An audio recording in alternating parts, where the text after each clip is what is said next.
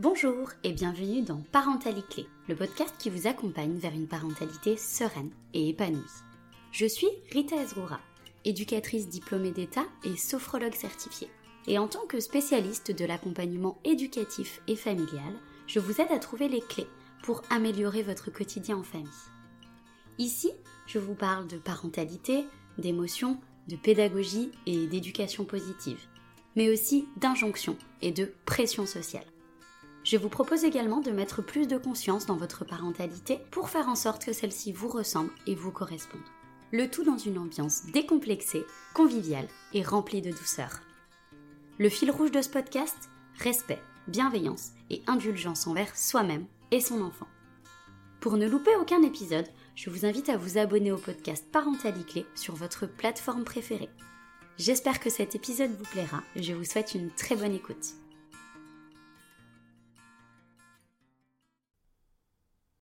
Bonjour à toutes et à tous. On se retrouve après quelques mois de pause sur Parentalité Clé. Aujourd'hui, je reçois Fabienne qui vient nous parler euh, d'un sujet qui, moi, me tient à cœur très particulièrement, mais je crois que ça lui tient encore plus à cœur à elle. Euh, le sujet de la maternité et du féminisme et du coup du lien entre les deux. Donc on se retrouve aujourd'hui, je suis ravie euh, d'être avec vous aujourd'hui et puis de recevoir Fabienne. Salut Fabienne Salut Rita alors Fabienne, euh, on va directement commencer le cœur du sujet de ce podcast. Est-ce que tu peux déjà te présenter et puis euh, voilà, nous présenter un petit peu ce que tu fais, notamment ton média, Mille Feux Média, ton livre, et puis bah, nous parler euh, de tout ce que tu as envie de nous partager aujourd'hui? Oui, bien sûr. Euh, bah, déjà, merci beaucoup euh, pour cette invitation. Euh, c'est toujours une grande joie pour moi de, de, discuter de ce que je fais et de, et de venir présenter mon travail parce que l'écriture est un travail plutôt solitaire, donc c'est toujours chouette pour moi de, de et de venir en discuter avec d'autres personnes.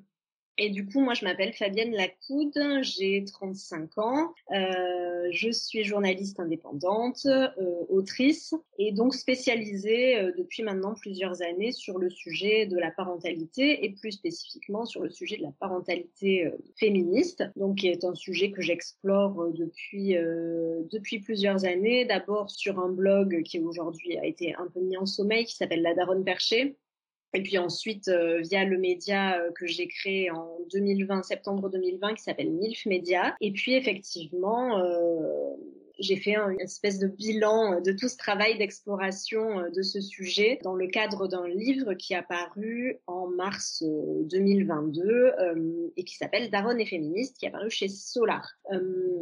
voilà, et du coup, j'explore ce sujet des parentalités féministes parce que quand je, quand je suis devenue mère moi-même, euh, en fait, le, féminisme est entré dans ma vie euh, au même moment. Et puis en fait, assez rapidement, je, me suis rendu compte que la parentalité était peut-être une sorte d'angle mort euh, du féminisme. Et en tout cas, il me semblait qu'il y avait dans la presse parentale un petit manque de prise de hauteur parfois sur les sujets sociétaux, quoi, en lien avec la maternité ou la paternité ou la parentalité. Euh, voilà, donc moi, ça me manquait en tant que parent, en tant que mère moi-même. Et puis, ça me manquait aussi en tant que journaliste. Et puis j'ai constaté en fait quand j'ai commencé à vouloir vendre des articles euh, à différents médias que la presse parentale n'était pas toujours la plus réceptive au, sujet que je pouvais proposer. Euh, et j'ai été plusieurs fois dégoûtée au motif que les sujets que je proposais n'étaient pas assez feel good. Et si c'était arrivé qu'une seule fois, je pense que ça m'aurait pas euh, alerté plus que ça. Mais comme c'est arrivé plusieurs fois, ça a commencé à me, à me mettre la puce à l'oreille. Je me suis dit, mais comment se fait-il que la presse parentale, qui est pourtant bien informée euh, des complexités et des nuances de, cette, de ce sujet-là, et qui donc sait très bien à quel point la parentalité n'est pas un sujet si feel good que ça au quotidien, que c'est beaucoup de bonheur, mais c'est quand même aussi beaucoup de galères et beaucoup de questionnements et beaucoup de doutes et tout. Et donc vraiment, ça me paraissait euh, totalement sidérant et piqué un petit peu dans mon orgueil aussi à cet endroit-là, je me suis dit, eh ben écoute, s'ils en veulent pas, je vais créer euh, mon propre média et je vais me, débrouiller toute seule pour euh, pour en fait créer. Bah, c'est souvent comme ça dans les projets, en fait, on crée euh, ce qu'on n'a pas trouvé soi-même en fait en tant que lecteur, en tant que lectrice. Et, voilà, c'est un peu ce qui s'est passé pour moi et ce qui a, voilà, ce qui a motivé mon désir de, créer MILF Media. Et je crois que quand même assez rapidement, j'ai reçu un accueil sur le fond, en tout cas, qui m'a conforté voilà, dans cette idée. Je crois qu'il y a aujourd'hui beaucoup de femmes, beaucoup de mères qui ont envie d'entendre parler de ce sujet de la maternité euh, d'un point de vue plus engagé, plus militant euh, et plus ouvertement euh, féministe. Quoi. Donc je pense que sur le fond, je me suis, je me suis pas trompée.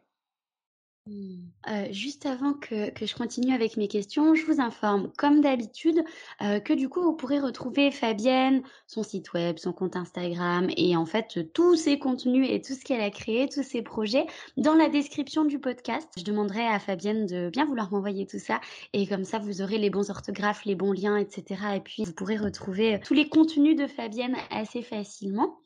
Euh, tu vois, la Fabienne, il y a un truc qui me fait tilt dans, ta présentation de ce que tu me racontes, c'est ce côté, enfin cette phrase, les médias de parentalité n'ont pas trouvé ce que je proposais assez feel good.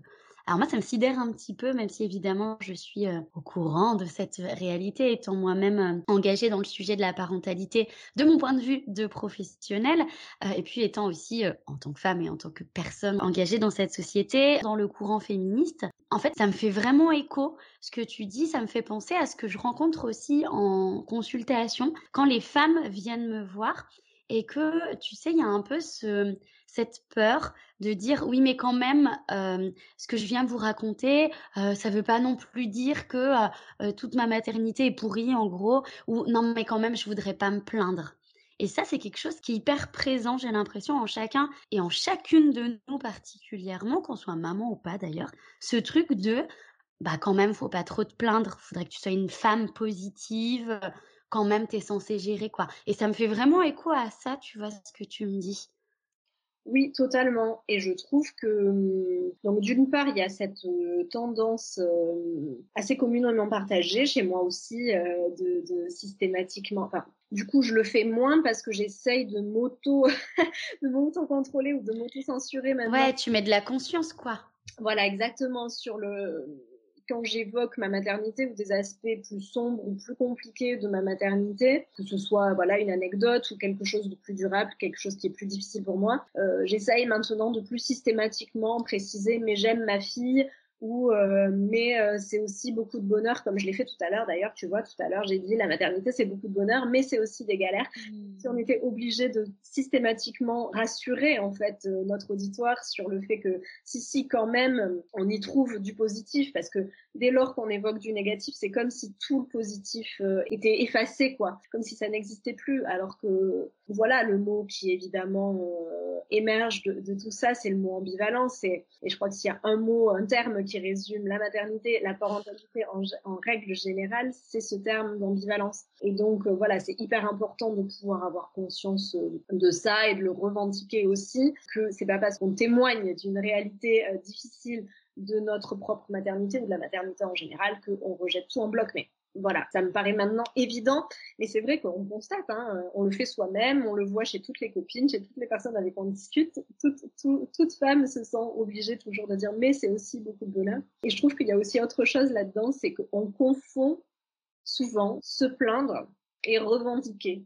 Et se plaindre et revendiquer, c'est pas exactement la même chose. Et souvent, dès qu'on cherche à revendiquer des droits, en particulier en ce qui concerne nos maternités, eh ben, on nous dit qu'on nous plaint, euh, qu'on se plaint, pardon. Et hum, ça, Iliana Weissman, quand elle a écrit son livre Ceci est notre postpartum, et puis du coup qu'elle a beaucoup pris la parole sur ce sujet-là du postpartum, elle le décrivait très bien. Elle disait, euh, dès, lors qu'on revendique des droits, qu'on dit ce n'est pas normal que les choses se passent de cette manière-là, je voudrais que politiquement ça change, donc on est bien à une échelle politique, on est bien à une échelle collective, eh bien on nous renvoie à une échelle individuelle de la plainte, la victimisation, elles sont jamais contentes, nanani, alors que ça n'a rien à voir. Je veux dire, au quotidien, euh, on assure, on les fait les choses. Euh, euh, voilà. Donc je suis pas sûre qu'on se plaigne tant que ça au quotidien. Je pense que surtout on prend beaucoup sur nous en vrai, dans la vraie vie. Quand, on revendique, c'est au, niveau collectif et politique. On dit non, ce n'est plus normal que ce soit comme ça, et, je, et on voudrait toutes que ce soit autrement quoi. Et je pense qu'il faut vraiment faire cette différence là et ne pas se laisser renvoyer euh, dans nos 22 euh, en mode elles se plaignent. Ça, faut, faut, faut, faut pas C'est ça. je, je, je, ris parce qu'en fait, je vois Fabienne faire des grands noms à la caméra, genre en mode non, faut arrêter d'accepter ça. J'adore. oui, non, mais parce que c'est une stratégie de défense de nos opposants et opposants. Mais complètement. Qui est assez facile, quoi, et qui est assez facilement démontable. Il faut toujours revenir au, à l'échelle collective et dire attends, non, moi, je suis pas en train de me plaindre, en fait. Tous les jours, je fais les choses. Par contre, je veux juste que ça change, quoi. C'est pas du tout le même, le même sujet. Ouais, et puis tu sais quoi? justement sur ce sujet de la plainte, moi j'ai envie de dire à nos auditrices particulièrement, mais en fait on a aussi le droit de se plaindre, quoi. On a le droit de trouver les choses difficiles, on a le droit de traverser une période où voir du positif dans notre maternité est impossible ou quasi impossible, c'est ok de se plaindre. Alors c'est pas parce que déjà vous vous plaignez que vous ne faites pas les choses au quotidien, c'est pas parce que vous vous plaignez, encore une fois, je me sens obligée de le préciser, que vous n'aimez pas vos enfants, parce que c'est quand même quelque chose que moi je rencontre très très très souvent en séance. Et puis en fait, euh, messieurs, je ne sais pas si vous m'écoutez ou pas, mais euh, vous, on vous pose jamais euh, de problème quand vous vous plaignez? Alors pourquoi en tant que femme, on n'a même pas la réponse parce que la réponse est beaucoup trop complexe, on n'aurait pas le temps et l'espace de l'exprimer là dans, dans cet épisode-là, mais pourquoi, à partir du moment où une personne qui s'identifie comme étant femme euh, n'a pas le droit de se plaindre. C'est fou, quoi. Ouais, ouais, c'est sûr. Et ce qui est en plus euh, assez pervers, du coup, c'est que c'est un cercle vicieux pour les femmes et un cercle vertueux euh, pour les hommes. C'est-à-dire que eux, comme du coup, c'est beaucoup plus chill pour eux, tout ce qui a trait à la parentalité, que de toute façon, quoi qu'ils fassent, c'est déjà super. Donc euh, du coup, il y a quand même un niveau d'exigence qui est nettement plus faible, plus faible pardon, et du coup, ils ont tellement moins d'occasion de se plaindre en fait. et du coup, en fait, bah, ça crée pour eux un espèce de truc. Euh, ouais, c'est super chill, quoi. Tout va bien. moi, je me souviens encore euh, dès la grossesse, quand on parlait de parentalité, enfin de notre future parentalité avec mon, conjoint. Moi, je me prenais grave la tête. J'étais déjà vachement dans la projection à me dire, mais comment on va faire sur des aspects très précis, sur des trucs d'éducation et tout. Et lui me disait, mais non, mais viens, on fait au feeling et tout. Et en fait, euh, sur le moment, euh, j'étais en mode, ah ouais, euh, lui, il a, il a, il a trop de la chance, il, il, y arrive à prendre les choses comme elles viennent, à être vachement. Il arrive à lâcher prise, lui c'est le mot que je cherchais. Lui, il arrive à lâcher prise. Et moi, je suis tellement prise de tête, je suis tellement chiante et tout. Il y avait vachement ce truc aussi, cet auto-jugement de nous-mêmes où on se considère nous-mêmes comme des chiottes et tout. Bref. Et en fait, après, quand j'ai commencé à réfléchir, je me suis rendu compte que, mais évidemment que lui, il pouvait faire au feeling, vu que de toute façon, il sera jamais jugé pour ce qu'il fait, en fait.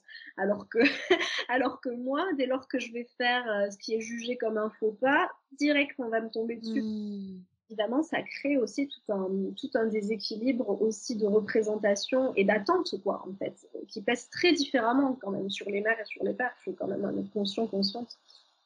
Ouais, carrément, carrément. Et ben justement, euh, en plus de tous ces aspects-là euh, que tu viens d'aborder, Fabienne, euh, aujourd'hui, en quoi tu dirais que justement la maternité et le féminisme sont étroitement liés, voire, j'ai envie de dire, sont indissociables, quoi? Aujourd'hui en France et même dans le monde, dans notre société, quoi.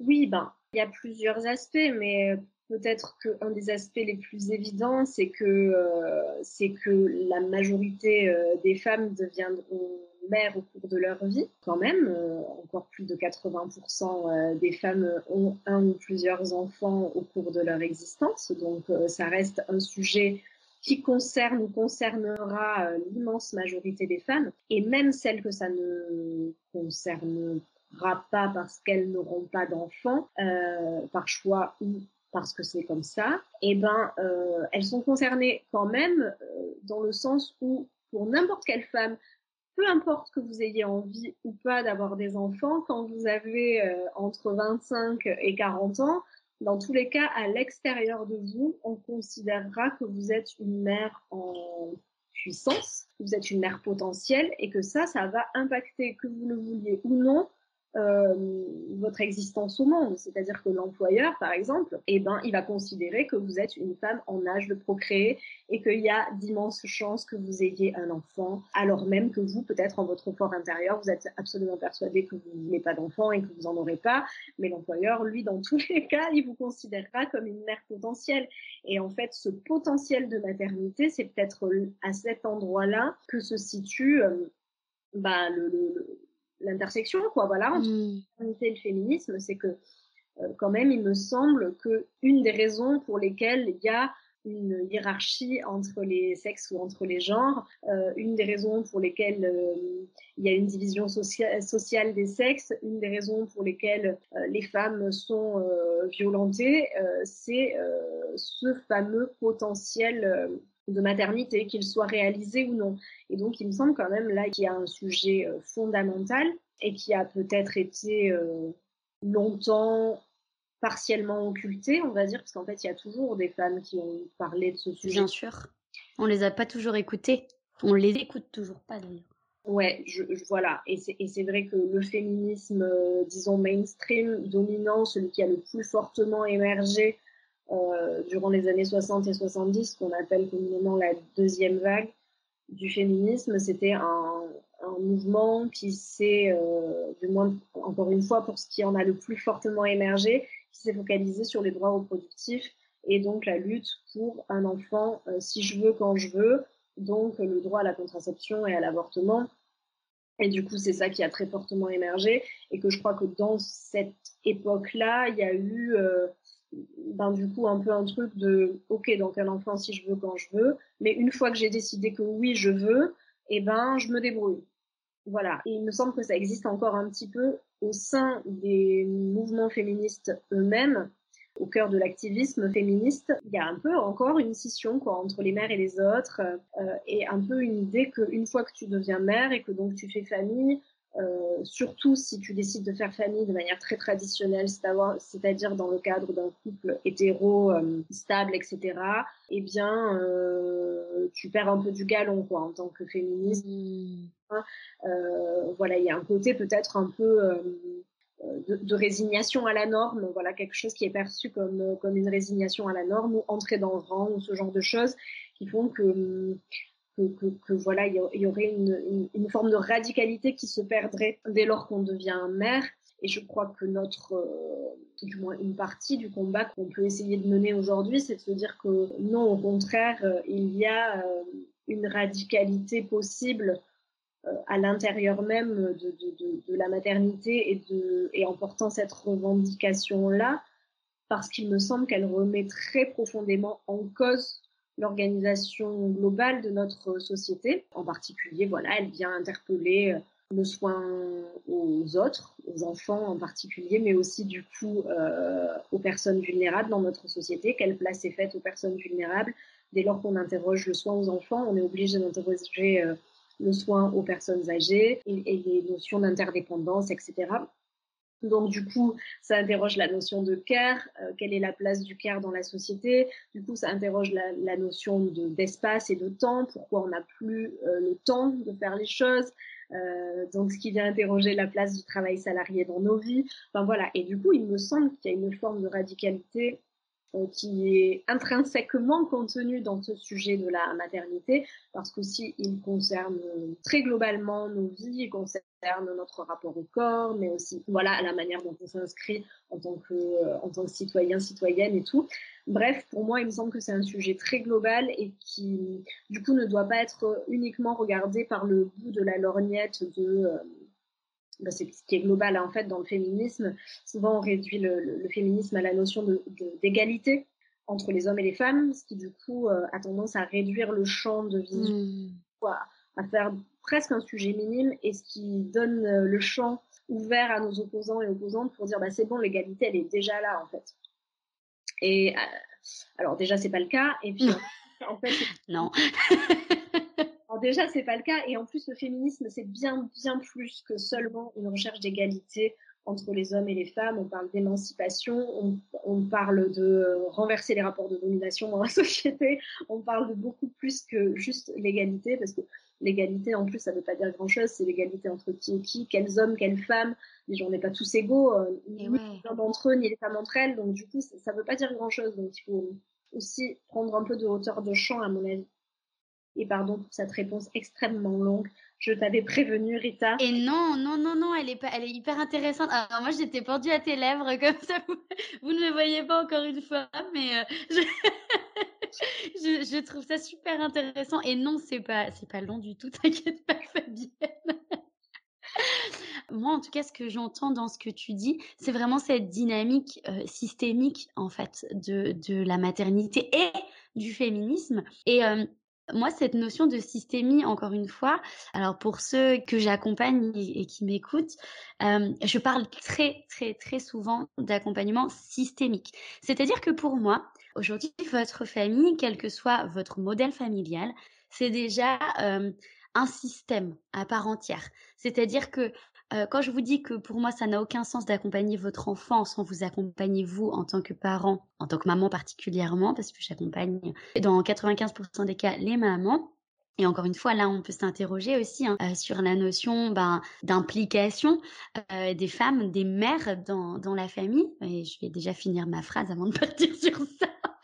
Mais euh, en tout cas, ça n'a pas de sens vraiment d'accompagner votre enfant, même si euh, je dirais le comportement problématique euh, vient de votre enfant ou le, le, comportement difficile vient de votre enfant. Pour moi, accompagner un enfant sans accompagner le système dans lequel il évolue, ça n'a pas de sens. Et quand je parle de système, là, je parle de votre famille, mais vous accompagnez-vous en tant que parent, en tant que maman, en tant que papa, en tant que personne, en tant qu'individu à part entière dans cette société, n'a pas non plus de sens si on ne se questionne pas au niveau global, au niveau systémique. Et là, du coup, qui dit système dit société, à savoir votre rapport au travail, à savoir la place euh, de votre famille dans cette société, à savoir vos interactions avec les autres personnes euh, de cette société, votre famille, vos amis, les autres personnes que vous côtoyez, les autres institutions que vous côtoyez, etc.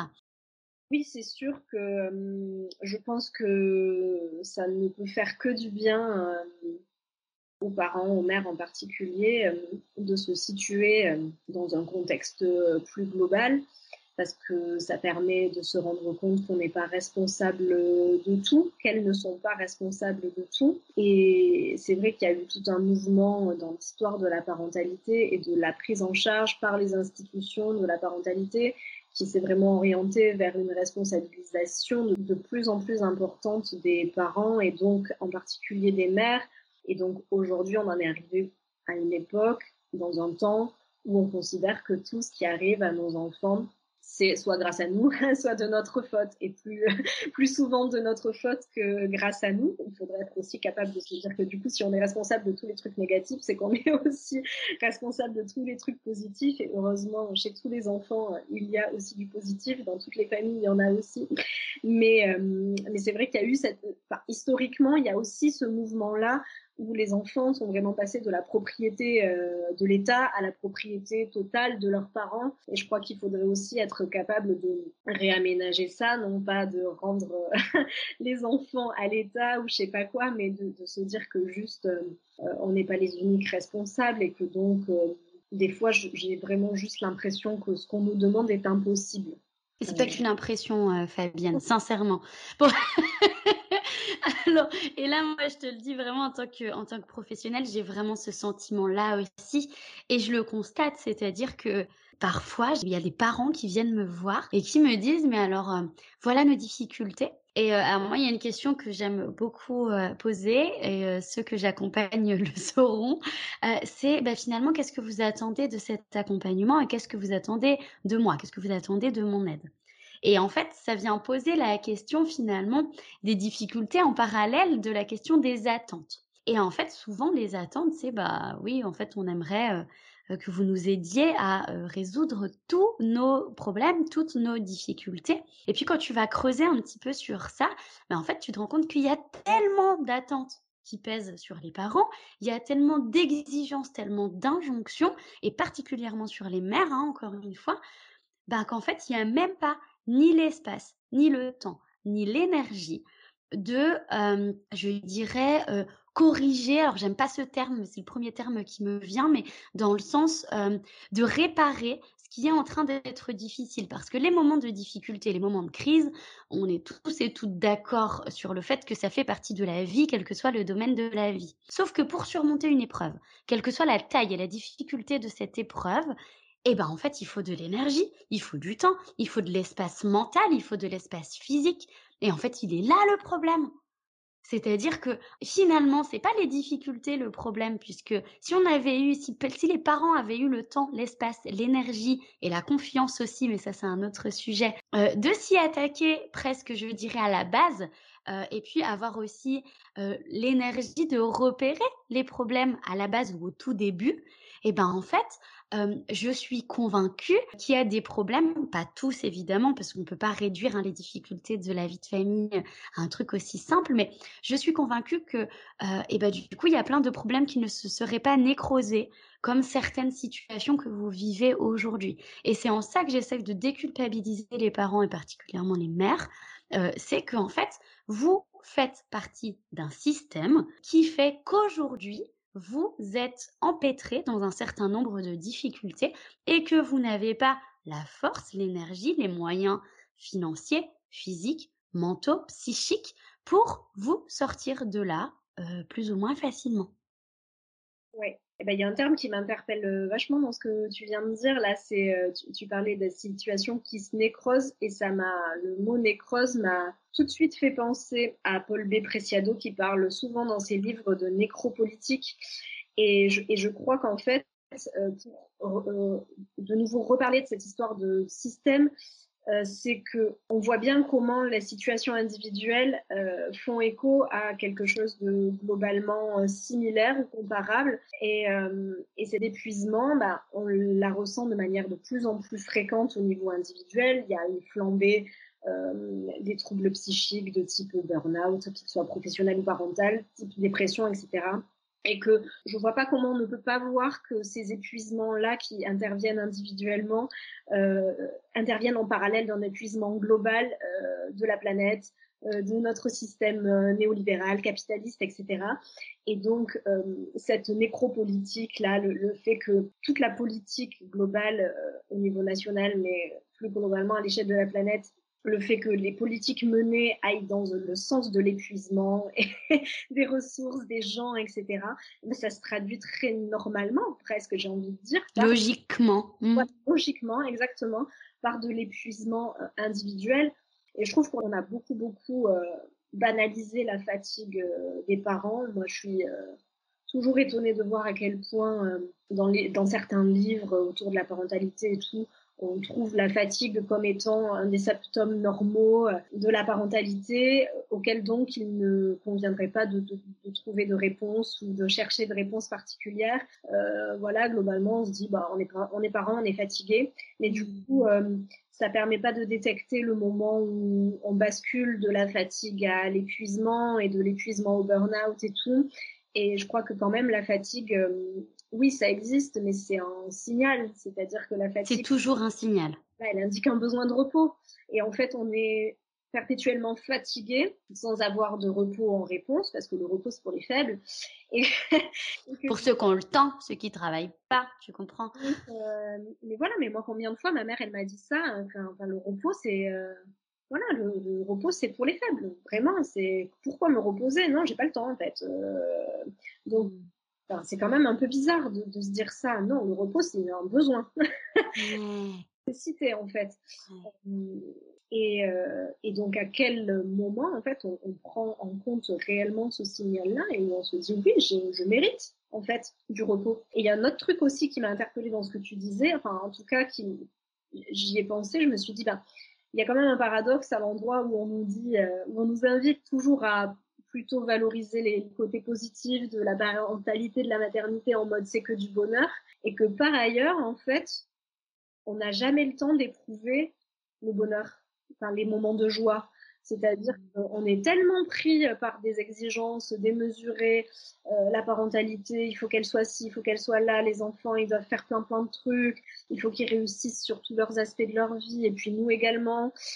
du coup, on court après plein de choses et après le temps, et, et du coup, ben, on en vient à ne plus avoir aucun espace ni aucun temps pour éprouver euh, les côtés positifs qui nous permettraient derrière de dire ah ouais c'est vraiment chouette quand même des fois la parentalité.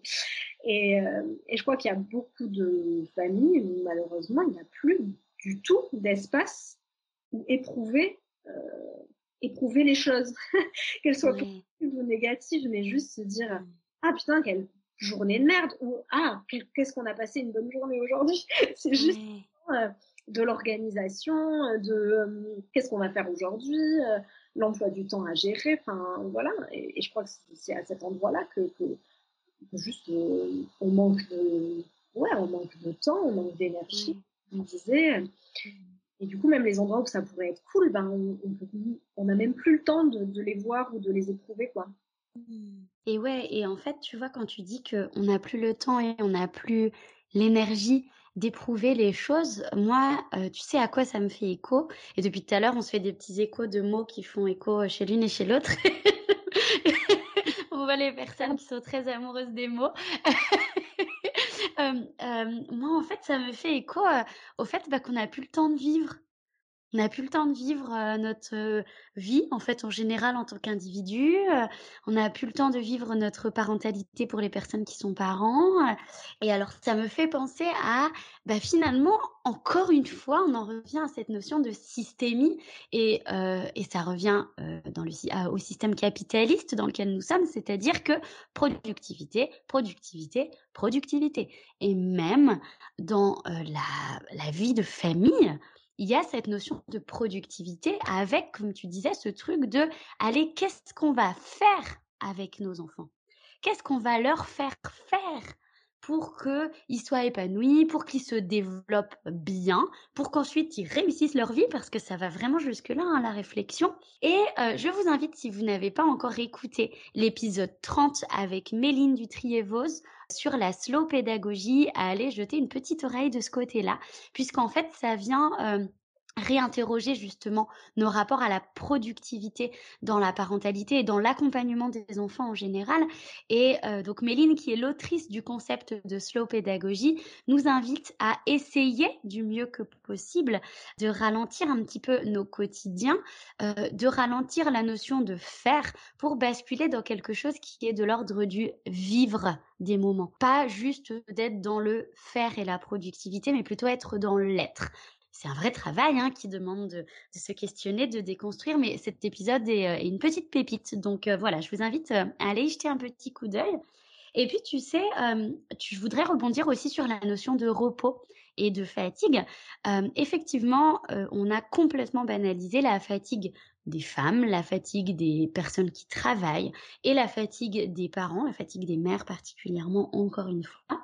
Aujourd'hui, ce que j'observe aussi de plus en plus chez les enfants, euh, c'est énormément de fatigue chronique. C'est-à-dire que des enfants très petits, des ados, alors les ados sont déjà très fatigués de par euh, tous les bouleversements physiologiques, hormonaux, etc., qui se passent à l'intérieur d'eux, mais euh, l'anxiété sociale, le stress euh, auxquels sont soumis les enfants et les adolescents font que aujourd'hui, moi, j'ai des enfants qui sont crevés. Ils ont 8 ans, ils sont KO.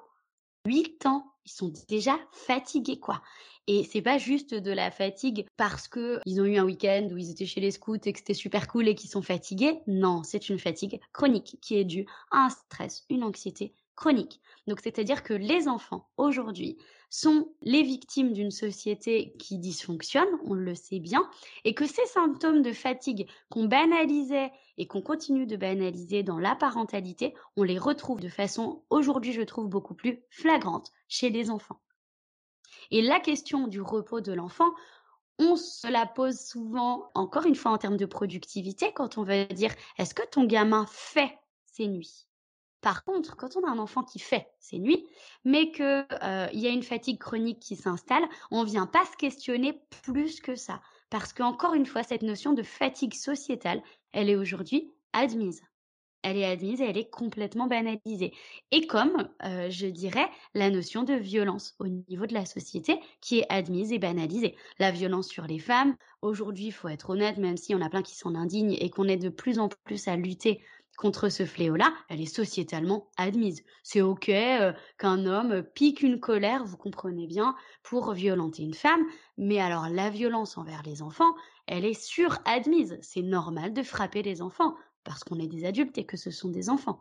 Donc, voyez à quel point tout ce qu'on vient en fait questionner sur la parentalité, sur la vie de famille, sur la maternité, sur le prendre soin de l'enfant, vient en fait questionner tout un système qui dysfonctionne, quoi.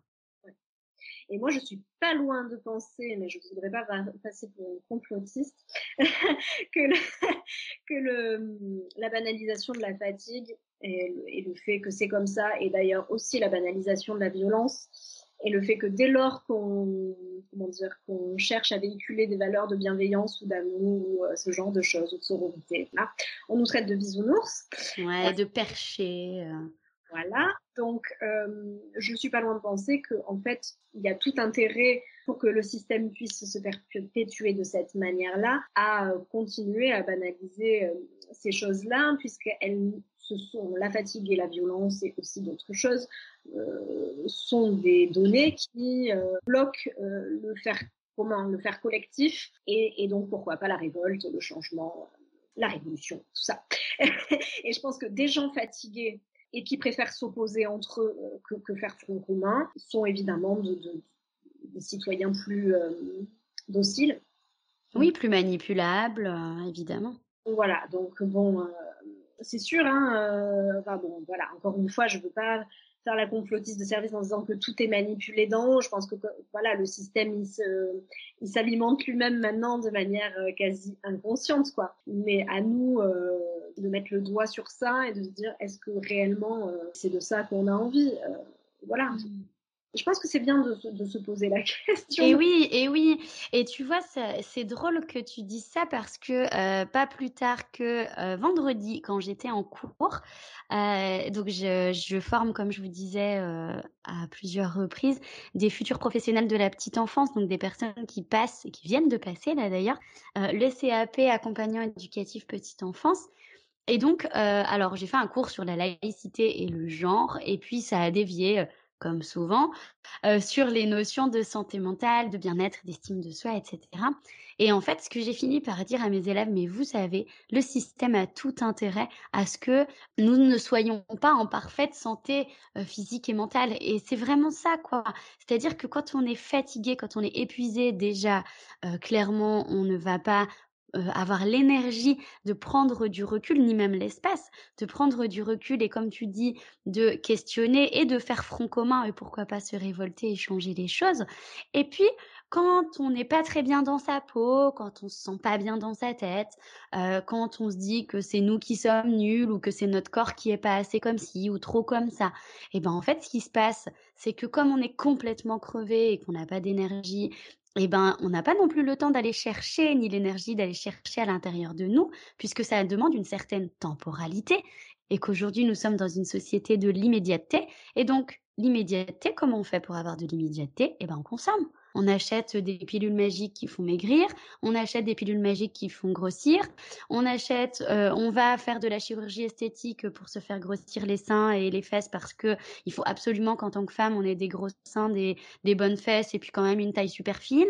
Euh, et puis euh, pour la santé mentale, eh ben, on va plutôt prendre des antidépresseurs. Je dis pas qu'il ne faut jamais prendre d'antidépresseurs, attention, hein, mais que euh, prendre des antidépresseurs sans aller chercher euh, de l'aide, sans aller euh, chercher un accompagnement de quelqu'un qui pourra vous donner la main pour cheminer en parallèle avec ces antidépresseurs pour aller mieux, ça n'a pas de sens. En tout cas, moi, j'ai la conviction que ça n'a aucun sens. Et donc, effectivement, on va chercher l'immédiateté, on va chercher le soulagement immédiat parce qu'on est tous crevés et que ça demande encore de l'énergie de ce qu'on appelle travailler sur soi, je mets des gros guillemets, et ça demande encore d'aller contre des injonctions, de déconstruire un certain nombre de choses.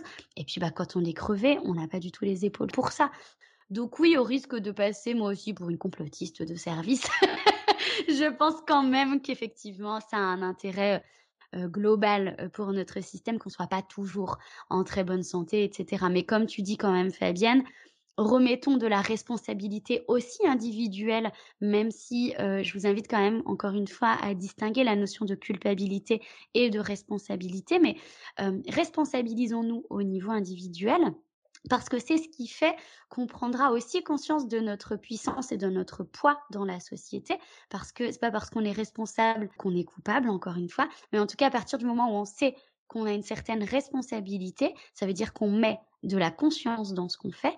Et si on consomme un peu plus en conscience, si on met de la conscience dans nos comportements, si on met un peu plus de conscience dans nos relations, il y a fort à parier que déjà à notre échelle, et c'est énorme, les choses bougent. Et si chacun, chacune fait des petites choses à son échelle, et ça on, le sait sur tous les domaines en fait de la société, il y a fort à parier qu'il y ait des gros changements qui bougent après. Et moi j'ai envie d'ajouter à ça, euh, voyons-nous, euh, faisons des choses ensemble. Euh, moi je fais partie des gens qui pensent que tout est utile. oui, moi aussi. Voilà. toute forme d'action, toute forme de militantisme à tous les niveaux, le micro, le macro, euh, tout s'articule, tout a du sens. Il faut faire en fonction de, ce qui a le plus de sens pour soi, de là où on est le mieux employé, là où on, se sent le plus à l'aise, etc. Euh, moi, par exemple, je milite en écrivant euh, des articles et des livres, mais je suis pas une très bonne activiste, par exemple. Je ne vais pas beaucoup dans la rue. Euh, je fais pas beaucoup les, manifs avec les pancartes et tout, mais par contre, euh, voilà, j'estime euh, que je milite à mon niveau en fonction de mes capacités, de mes envies, de ce qui me motive et de ce que je trouve utile à la fois aux autres et à moi. Enfin voilà, où, il y a une espèce de comme ça de, réponse qui se fait d'un équilibre qui, qui moi me convient. Et donc j'ai l'impression que ça sert à rien d'opposer les formes de militantisme. Des fois, on dit oui, les réseaux sociaux, ça sert à rien, il faut aller dans la rue ou l'inverse. Euh, moi, je pense pas du tout. Je pense que tout a du sens. Par contre, euh, une chose dont je suis persuadée, c'est que il faut pas rester seul. Euh, même si votre forme de militantisme ou de d'action ou de prise de parole, c'est les réseaux sociaux par exemple, et eh ben comme c'est un univers très violent, je pense qu'il faut ne pas rester toute seule tout le temps, euh, sur ce sur cette, ce mode d'action là il faut se voir faire du collectif. Ça peut être des micro collectifs on parle pas de faire des réunions à 500 personnes ou des meetings politiques. On parle de parfois se, se réunir à 4 5 pour parler euh, je, veux dire euh, dans un espace safe quoi pour parler des choses avec le cœur et sans avoir peur d'être jugé, etc. Ça peut être des tout petits collectifs comme ça, ça peut être des collectifs plus importants, mais ce dont je suis persuadée, c'est qu'il faut absolument euh, sortir euh, de l'individualisme permanent et total et du fait d'être en permanence euh, toute seule avec nos problèmes. voilà, et on peut même se voir sans avoir aucune vocation politique ou militante. C'est juste faire du commun, quoi. Faire du commun, faire des trucs ensemble, se parler réellement. voilà, ça, je suis intimement convaincue que qu'on en a tous et toutes besoin, quoi. Ouais, et puis cette société qui nous met justement trop dans notre coin, comme tu dis, pour tout un tas de raisons, vient en fait en complète dissonance avec notre espèce.